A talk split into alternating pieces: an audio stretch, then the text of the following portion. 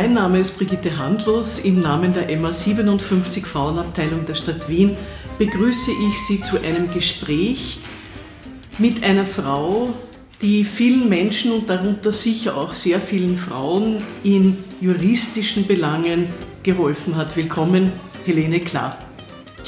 Frau Klar, Sie sind in Wien geboren, ja. Sie haben hier Just studiert ja. Und nach der Anwaltsprüfung haben Sie dann die Kanzlei Ihres Vaters übernommen. 1982 beauftragte sie dann die damalige Frauenstaatssekretärin Johanna Donal damit einen Rechtsratgeber für Frauen in Trennungssituationen zu schreiben. Man muss sagen, diese Broschüre wurde quasi zu einem Bestseller.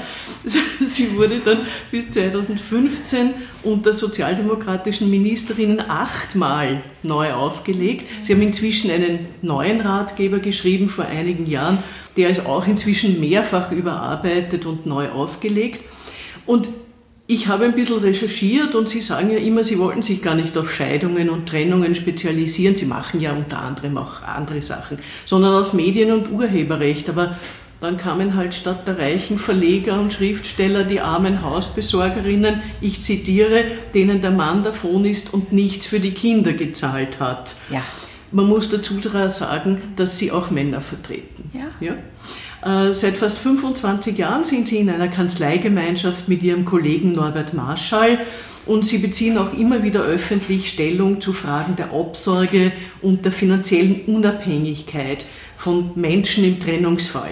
Sie wurden 2004 mit dem Frauenpreis der Stadt Wien ausgezeichnet. Sie sind auch, glaube ich, noch immer auf Bezirksebene politisch tätig im vierten Bezirk. Sie sind verheiratet und haben zwei erwachsene Söhne. Frau Klar, von Ihnen sind wirklich viele, viele Bonbons überliefert. Eins davon lautet, von Berufswegen bin ich Rechtsanwalt, Feministin ist mein Hobby. So es, Was ja. macht eine Feministin aus? Ich glaube, jeder hat seinen eigenen Zugang dazu. Ich glaube nur, jede Frau muss irgendwann im Laufe ihres Lebens auf die Idee kommen, dass äh, die Lebenschancen zwischen Männern und Frauen ungleich verteilt sind. Also wer das nicht bemerkt, ist nicht besonders intelligent und einigermaßen intelligent äh, war ich eigentlich schon als kleines Mädchen. Wenn man heranwächst und äh, sich im Leben ein bisschen orientiert, denkt man ja nicht gleich darüber nach, was Gott gegeben und was Menschen gemacht ist, äh, sondern man findet halt die Welt so vor, wie sie ist. Und die ist mir sehr früh nicht gerecht erschienen. Und äh, ein Subproblem, das halt ich hatte, war, dass ich auch mit der zugewiesenen Frauenrolle nicht wirklich zufrieden war, weil ich war nach allen Schilderungen war ich ein liebes, fröhliches, freundliches, äh, wohlerzogenes Kind, aber es haben mir sehr viele sogenannte weibliche Eigenschaften haben mir gefehlt. Ich knöpfe bis heute meine Jacken und Blusen schief zu, äh, meine Schals hängen irgendwie asymmetrisch an mir herunter und kommen beim Mantel irgendwo unten heraus, was man von einem Mädchen erwartet hat, dass es adrett und geschickt ist, und der Mutter in der Küche hilft, das war alles irgendwie nicht meins. Es war auch bei mir zu Hause so, war vielleicht auch nicht ganz geschlechtergerecht, dass meine Mutter den Haushalt geführt hat und ich auch nach dem Essen beim Vater am Tisch sitzen blieb und er mir äh, vom Jahr 1927 oder vom Jahr 1934 aus seiner Sicht erzählt hat und gar nicht wollte, dass ich aufstehe und Geschirr wasche. Dadurch war ich immer so ein bisschen atypisch. Sie haben ja mal erzählt, Sie, sind, Sie fühlen sich antiautoritär erzogen und Ihr Vater hat ja. Sie immer ermutigt, sagt, deine ja. Meinung steht dafür ein. Ja, ja, wir sind eine demokratische Familie, war sein Spruch. Bei uns können auch die Kinder mitreden. Ähm, es ist meistens das geschehen, was er wollte, dafür war er ja Rechtsanwalt. Aber zumindest vom Anspruch her war natürlich bei uns das Familienklima. Ich habe von meinen Eltern nicht einmal eine Ohrfeige bekommen. ganz anders als bei allen meinen Schulkolleginnen. Hat sich das dann in Ihrer Familie weitergezogen mit Ihren Söhnen, mit Ihrem Mann? Mein Mann ist interessanterweise mit einer ganz anderen Herkunftsfamilie ähnlich liberal erzogen worden. Ja, dann war unser erstes Kind ein bisschen mühsam. Der Spruch meiner Mutter, dass wenn man für ein Kind alles macht und es alles hat, dass es dann von Natur aus brav und folgsam ist. Also das war ihr Patentrezept, hat sich bei unserem Erstgeborenen nicht ganz so bewahrheitet. Aber wir haben uns trotzdem bemüht. Wir haben gesagt, er ist antiautoritär, nicht wir. Er hat ohne dies jede Ordnung negiert und angezweifelt und wir haben uns halt bemüht, ihm zu folgen, so gut es ging. Nein, wir haben schon Standards äh, immer gehabt und gesetzt. Also wir haben uns halt bemüht, das durch vernünftiges Reden und Zureden und eben mit Kindern vernünftig zu sprechen haben wir versucht, unsere Werte zu vermitteln. Ist ganz gut gegangen, dass ich natürlich auch wieder unweiblich irgendwo gestanden bin mit einem brüllenden Trotzkopf, der sich in die nächste Pfütze wirft und nicht in der Lage war, ihn zu beruhigen und missbilligende Blicke der umstehenden Frauen geerntet habe. Da war ich schon abgehärtet mit meiner Rolle als dem Frauenbild nicht wirklich entsprechende. Das hat mich dann nicht mehr so gekränkt und viele Dinge hat dadurch mein Mann gemacht weil ein Mann mit einem brüllenden Trotzkopf wird besser behandelt. Das, das ist, glaube ich, noch immer so. Da sagen die Frauen milde, ja, wo ist denn deine Mama? Aber der Vater jedenfalls wird bemitleidet, wenn sich der brüllende Trotzkopf in die Pfütze wipft. Kommen wir nochmal auf die 70er Jahre zurück. Sie ja. haben ja äh, schon gesagt, dass das mit der ungerechten Verteilung, das war Ihnen immer ein Anliegen. Stichwort Familienrecht. Mhm. Das wurde ja dann Mitte der 70er Jahre endlich in Österreich ja. neu geordnet und damit wurden auch die Rechte und mhm. Pflichten neu geordnet. Äh, zwei Jahre später wurde das Kindschaftsrecht neu geschrieben. Und das Scheidungsrecht, ja. Wie wichtig waren denn diese Schritte aus Ihrer Sicht? Ja, das Sie war wahnsinnig ja wichtig und da bitte möchte ich schon was sagen. Das ist jetzt ein kleines äh, politisches Insert, aber das ist jetzt, ich sage immer, das ist nicht mehr Politik, das ist schon Geschichte. Das war erst möglich, wie die SPÖ die Alleinregierung hatte, weil die Sachen, die umgesetzt worden sind, die stammen im Wesentlichen von den Abgeordneten Pop und Proft aus der Ersten Republik und die Familienpartei ÖVP, auch solange sie nur in der Koalition waren, es war nicht möglich, irgendetwas aus dem Familienrecht des ABGB aus 1811 äh, zu verändern. Der Mann war das Haupt der Familie und war verpflichtet, der Frau Unterhalt zu verschaffen und berechtigt, das Hauswesen zu leiten. Und die Frau war verpflichtet, den Haushalt zu führen und die Anordnungen des Mannes zu befolgen und ihm im Wohnsitz zu folgen und ihm im Erwerb beizustehen. Und das war so, es hat mit der gesellschaftlichen Wirklichkeit nichts mehr zu tun gehabt. Das Einzige, was die Judikatur geschafft hat, war, dass wenn eine Frau berufstätig war, äh, hat sie natürlich keinen Unterhalt vom Mann bekommen. Das hat die Judikatur ändern können, weil es zum Nachteil der Frauen war.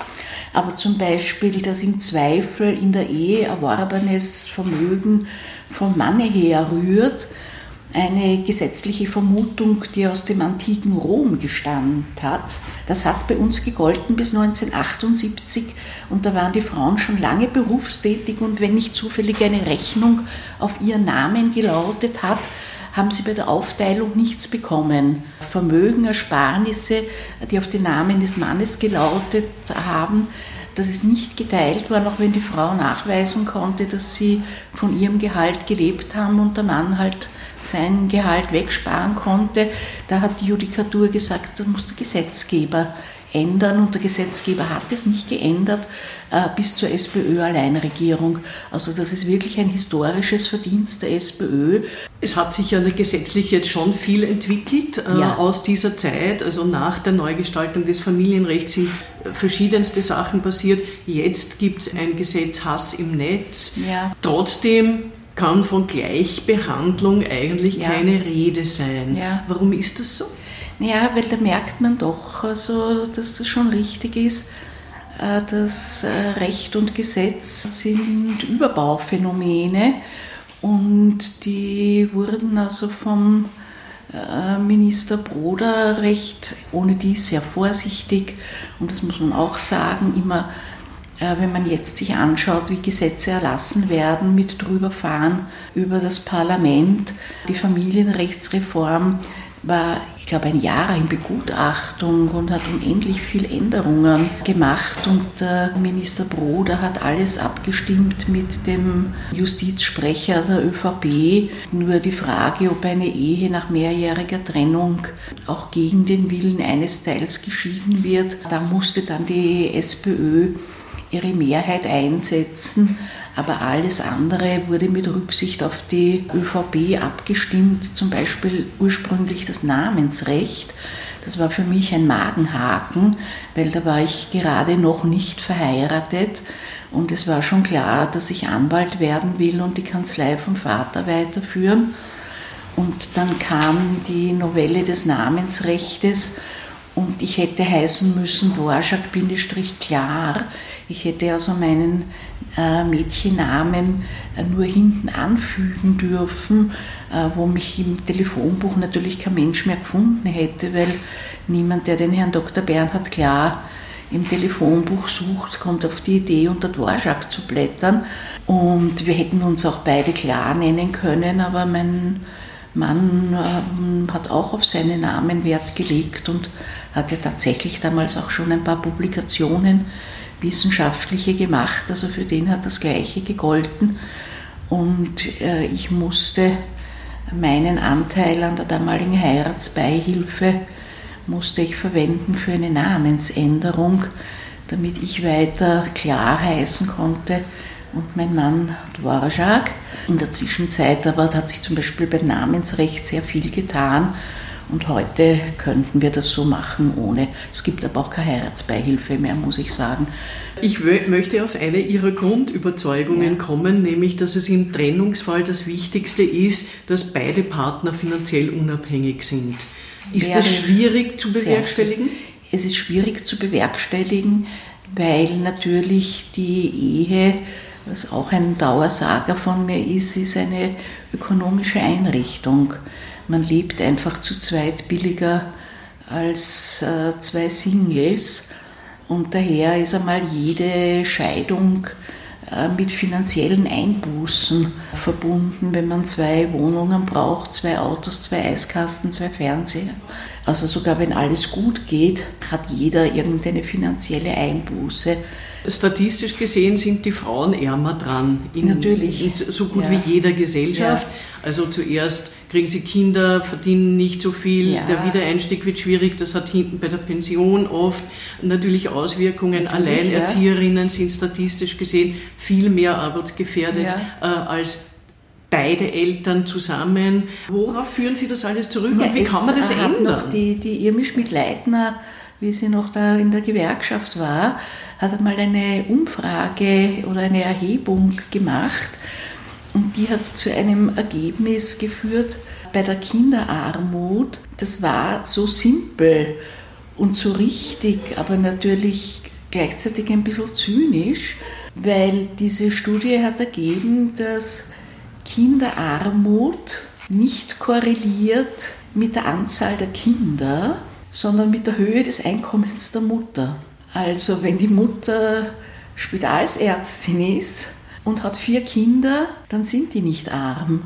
Also es müssten prinzipiell alle Frauen danach trachten, guter Beruf, ja. vernünftiges Einkommen. Ja, dann können sie dann sechs geht's. Kinder haben. Nur wie man Primaria wird mit sechs Kindern, das ist das ungelöste Rätsel.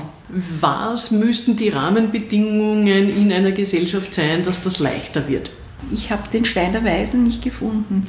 Ich habe mich sehr bemüht. Ich habe ja am Anfang auch immer versucht herauszufinden, wie ich noch sehr viel mehr Frauen als Männer vertreten habe und andererseits aber auch noch als alte Linke eine sehr viel höhere Meinung von Männern hatte, habe ich versucht herauszufinden, was Frauen falsch machen, dass ihre Ehen scheitern. Ich bin bis heute nicht draufgekommen. Also es gibt nichts, was man sagen kann, tu das nicht, dann bleibt deine Ehe aufrecht. Es gibt eigentlich nichts, was Frauen richtig machen können. In dem Moment, wo der Mann eine andere hat, dann hat die Frau immer schon alles falsch gemacht. Und dann kommt er drauf, dass er nie ans Meer fahren wollte, sondern ins Gebirge und dass er eigentlich äh, einen Chorgesang praktizieren wollte. Dann hat sich die Frau zu sehr von ihm wegentwickelt, weil sie Bilanzbuchhalterin geworden ist oder sie hat sich zu wenig entwickelt, weil sie keine Psychotrainings gemacht hat im Gegensatz zu ihm. Also in dem Moment, wo der Mann eine andere Partnerin bevorzugt, hat die Frau nie etwas richtig gemacht. Ist es aus Ihrer langjährigen Erfahrung für die Frauen besser oder schlechter geworden? Es wird gerade zunehmend wieder sehr viel schlechter. Warum? Weil wie ich jung war, war Vollbeschäftigung und da hat eigentlich wirklich nahezu jede Frau irgendeine Art von Beschäftigung gefunden und die Wohnungen waren billig und man hat irgendeine nicht hergerichtete äh, Zimmer-Küche-Wohnung um billiges Geld gefunden und konnte sie sich mit der Zeit selber herrichten. Und mittlerweile sind Wohnungen unerschwinglich, Jobs rar und von äh, Gedanken der Gleichheit der Geschlechter oder Befreiung der Frauen von irgendwelchen Zwängen ist lang nicht die Rede, nicht die Emanzipation ist abgehakt. Das ist also sehr rückläufig momentan. Also gesetzlich gesehen muss man sagen, äh, gibt es Gleichberechtigung, aber die strukturelle Ungerechtigkeit ja. und das Patriarchat ja. werfen sehr viele Frauen zurück, weil sie sich dagegen nicht durchsetzen können. Nein. Was muss denn da passieren? Meine, es ist die wirtschaftliche Lage ist schlecht. Da tut mir leid, dass ich darauf beharre. Es sind die zu wenigen Jobs, die zu teuren Wohnungen und äh, die Verschlechterung im Pensionsrecht mit der Durchrechnung des gesamten Beschäftigungszeitraums. Und da muss man sagen, das hat schon die SPÖ verbrochen auch. Natürlich war es für Frauen besser, wie noch die letzten 15 Jahre für die Bemessung der Pension herangezogen wurden weil wenn die Kinder aus dem Hause waren, konnten ja viele Frauen wieder ganztags arbeiten. Und jetzt äh, schlägt sich aber jedes Jahr Teilzeitarbeit negativ in der Pension nieder. Und auch da muss ich sagen, enttäuscht mich die SPÖ, weil das Allheilmittel ist die ganztägige Kinderbetreuung. Das wollen nicht alle, es wollen vor allem nicht alle Kinder. Und früher waren ja gesittete Arbeitszeiten, aber jetzt, wenn ähm, nicht nur Rechtsanwältinnen, ich meine, ich darf da nie von mir reden, weil bei mir war das immer anders, aber ich habe einen hoch angesehenen Beruf, mit dem ich, wie ich jung war, auch nicht viel verdient habe weil der Spagat zwischen selbstständiger Berufstätigkeit und äh, zwei Kindern war nur mit wie Abstrichen. Haben gemacht? Ja, ich habe äh, sehr, sehr viel gearbeitet, aber natürlich kamen eben zu mir die armen Frauen, wo ich mich gar nicht getraut hätte, von ihnen viel zu verlangen und Sie hätten es auch kaum zahlen können, aber sogar wenn eine gesagt hat, ich habe am Sparbuch 30.000 Schilling, wird das reichen, habe ich trotzdem äh, nachher nur 3.000 Schilling von ihr verlangt. Und für die Kinder hatte ich immer eine Kinderfrau, die am Anfang einen sehr wesentlichen Teil dessen gekostet hat, was mir netto geblieben ist. Aber es war mir natürlich klar und ist mir immer klarer geworden, dass die Kinder nicht ewig klein bleiben und äh, die Sache mit der Kinderbetreuung halt ein Problem von ein paar Jahren ist. Während berufstätig ist man ganz lange, wie man auch äh, bei mir beobachten kann, nicht? Und ich habe mich auch um die Kinder nicht so viel kümmern können, wie ich wollte. Und ich erinnere mich an einen schwarzen Tag, wo ich eine Verhandlung in äh, Tulln oder nein, in Krems, glaube ich, hatte und äh, in der Mittagspause zu Hause angerufen habe und gehört habe, dass die Kinder Fieber haben. Aber ich habe gewusst, ich muss von Krems in die Kanzlei fahren, äh, weil ich eine einstweilige Verfügung diktieren muss, weil der Mann einer Klientin hat angedroht, dass er seine gynäkologische Ordination in die Wohnung verlegen will, was natürlich bedeutet hätte, dass meine Klientin mit Kindern dort nicht mehr hätte leben können, wenn das einzige Klo der Wohnung zur Abgabe von Urinproben der Patientinnen äh, hätte herhalten müssen. Und das war dann so, dass ich nach der Verhandlung noch äh, zwei Minuten im Saal sitzen geblieben bin und bei dem Gedanken, dass ich jetzt in die Kanzlei muss und nicht nach Haus kann, äh, ein paar Tränchen zerdrückt hat und dort war ein junger Richter, der den Saal schon zusperren musste, wollte und hat also mich gefragt, ob was los ist und ich habe gesagt, ich habe in der Mittagspause gehört, dass meine Kinder Fieber haben und er hat gesagt, besteht Lebensgefahr? Und da habe ich eben gelernt, dass man als Anwältin nur ein paar Tränen zu drücken kann, wenn die Kinder sterben, solange sie nur krank sind.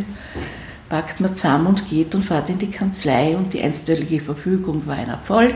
Der Mann ist ausgezogen und die Frau ist hoffentlich noch heute in der schönen Wohnung und meine Kinder sind wieder gesund geworden. Also letztlich hat es ein Happy End, aber damals war es nicht lustig für mich. Äh, ich hatte eben einen anstrengenden, fordernden Beruf, aber mit einem hohen Ansehen.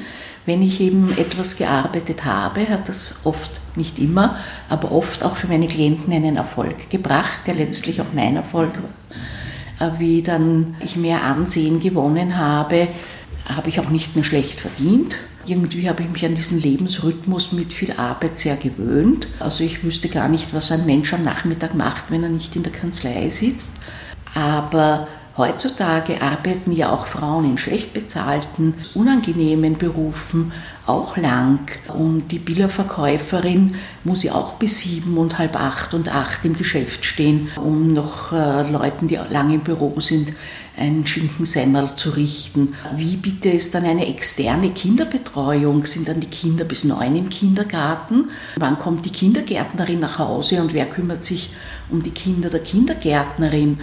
Also die Idee zu sagen, die Frauenberufstätigkeit lässt sich lösen und die durchgehende, damit die Frau auch schon brav äh, zu 40 vollen Berufsjahren kommt. Äh, das lässt sich lösen durch Verlängerung der Öffnungszeiten der Kindergärten und Ganztagsschulen. Also das ist ja ein Irrweg in Wirklichkeit, was den Frauen hilft, wäre eine Verkürzung der täglichen Arbeitszeit und zwar für Frauen und Männer. Und ich war eigentlich überrascht, wie ich jetzt den Film gesehen habe über die Donau, weil ich habe mir mittlerweile eingebildet, die Geschichte mit der 30-Stunden-Woche, das ist nur mein Spleen und außer mir will das niemand. Und bei der Donau war jeder dritte Satz 30-Stunden-Woche. Das habe ich schon ganz vergessen, dass ich da ja früher nicht allein war damit.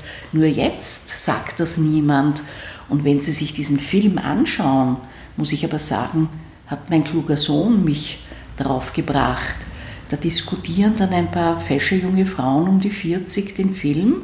Eine sagt ja, und wenn dann Kinder kommen, die gehören dann der Frau und der Mann kommt um acht am Abend nach Haus und da braucht aber gar nicht mehr kommen, weil da geht das Kind schon schlafen und was heißt, sein Beruf ist so wichtig, soll er sich halt was anderes suchen. Also die heutige Antwort heutiger Feministinnen ist, man verlagert das zurück, der Mann soll sich was anderes suchen, ich weiß nicht wo und was. 30-Stunden-Woche ist in der Runde keiner über die Lippen gekommen. Die nehmen das alle selbstverständlich, dass man 60 Stunden arbeitet. Da kommen die Frauen nie auf einen grünen Zweig, außer sie verzichten auf Kinder, was ja jetzt viele machen. Ich wollte nochmal zurückkommen auf das, was Sie gesagt haben, äh, wirtschaftlich gesehen. Also prinzipiell muss man ja sagen, die Wirtschaft ist gewachsen, der Wohlfahrtsstaat wurde ausgebaut, äh, die Bildungsrate der Frauen ist fantastisch. Trotzdem verschwinden ganz viele Frauen zwischen 30 und 40 irgendwo hin am Arbeitsmarkt. Wir wissen nicht genau wohin. Auf jeden Fall nicht in gut verdienende Jobs. Weil sie Teilzeit arbeiten. Was ist da passiert? Das kann ja, nicht weil sein. sie Teilzeit arbeiten weil sie Teilzeit arbeiten, weil die modernen Arbeitsverhältnisse mit Familie nicht vereinbar sind. Und ich meine, wenn man also Zeitungen liest, wird man ja schizophren, wenn man also auf den Familienseiten liest, was für Kinder gut und wichtig ist und dann auf den Wirtschaftsseiten liest, wie man die Arbeitszeit flexibilisieren äh, soll und wenn im Betrieb viel los ist, arbeitet man dann 60, 70 Wochenstunden und wenn im Betrieb wenig los ist, dann ähm, ist man dafür ein paar Wochen zu Hause und woher weiß ein Kind, wann es Blinddarmentzündung haben darf? Ich erlebe ganz viele ganz junge Frauen, also so 20, ja. 25-Jährige, die haben wieder mehr Punch, die gehen wieder auf die Straße, ja. die äh, haben sozusagen, die, die wirken kampflustiger. Ja, es ist also schon so, nicht natürlich jetzt das auch, weil das jetzt wiederum äh, ein Thema ist mit dem jetzigen halbwegs guten situierten Pensionisten und den äh, Jungen, die sagen, ich werde eh keine Pension haben. Und da muss ich leider sagen, erstens diese Sprüche kenne ich äh, aus meiner Jugend auch. Wer jung ist, glaubt eh nie, dass er eine Pension brauchen will, weil er eh lieber früher sterben will, bevor er alt ist, nicht? Also den Gedanken an die Pension, das kommt einem ja, wenn man jung ist, es ist schon so, die Pensionen sind ja nicht vom Himmel gefallen. Wir haben jetzt eine Generation, die sich widerstandslos ausbeuten lässt. Das stimmt mich schon ein bisschen traurig. Natürlich hat eine liebe Freundin, deren Tochter eine Betroffene ist, hat gesagt, ja, was sollen sie denn tun? Aber ich habe manchmal das Gefühl, sie empfinden es nicht einmal mehr so und sind also höchstens den Pensionisten die Pension neidig aber sie sehen nicht die Leute, die ihnen nur Werkverträge und keine Anstellungsverträge geben als Ausbeuter und eigentlich Feinde, die es zu bekämpfen gilt, sondern die wohlbestallten Pensionisten vor ihnen. Wir haben jetzt wieder eine Frauenministerin, die ungern Feministin sein möchte. Was ist da schiefgelaufen mit Bitte? dem Feminismus? Ja, wir haben auch schon einen männlichen Frauenminister gehabt. Also mit dem Feminismus ist nicht schief gelaufen. Nicht? Auch eine mir sehr liebe Politikerin, die Helga Hieden aus äh, Kärnten, hat einmal zynisch gesagt, Gleichberechtigung wird dann erreicht sein, wenn äh, viele mittelmäßige Frauen in Spitzenpositionen sein werden. Und so gesehen würde ich sagen, mit der derzeitigen Regierung sind wir dem einen großen Schritt näher gekommen. Wenn Sie auf Ihr Leben schauen, lohnt sich Ihr Einsatz? Ich wüsste nicht, was ich anders hätte machen sollen. Es hat sich alles so ergeben. Manches, was ich gern getan hätte, ist mir halt nicht gelungen, aber das, was ich gemacht habe, habe ich gern gemacht. Wenn Sie drei Wünsche frei hätten, was würden Sie sich für die Frauen im dritten Jahrtausend wünschen? Eine gerechtere Verteilung der bezahlten und unbezahlten Arbeit zwischen Männern und Frauen viele gesunde, glückliche Kinder. Was wünschen Sie sich für sich selbst? Dass ich noch ein paar gute Jahre habe, wo nicht allzu viel von den Errungenschaften äh, meiner Jugend äh, abgebaut wird. Danke Helene Klar für das Gespräch. Danke Ihnen fürs Zuhören. Sie finden uns auf www.frauenfunk.at, auf der Facebook-Seite der MA 57 Frauen in Wien, auf der Podcast-Plattform feo.at und auf allen gängigen Ausspielkanälen für Podcasts. Ich wünsche Ihnen noch eine gute Woche und Ihnen, Frau Dr. Klar, natürlich auch. Dankeschön.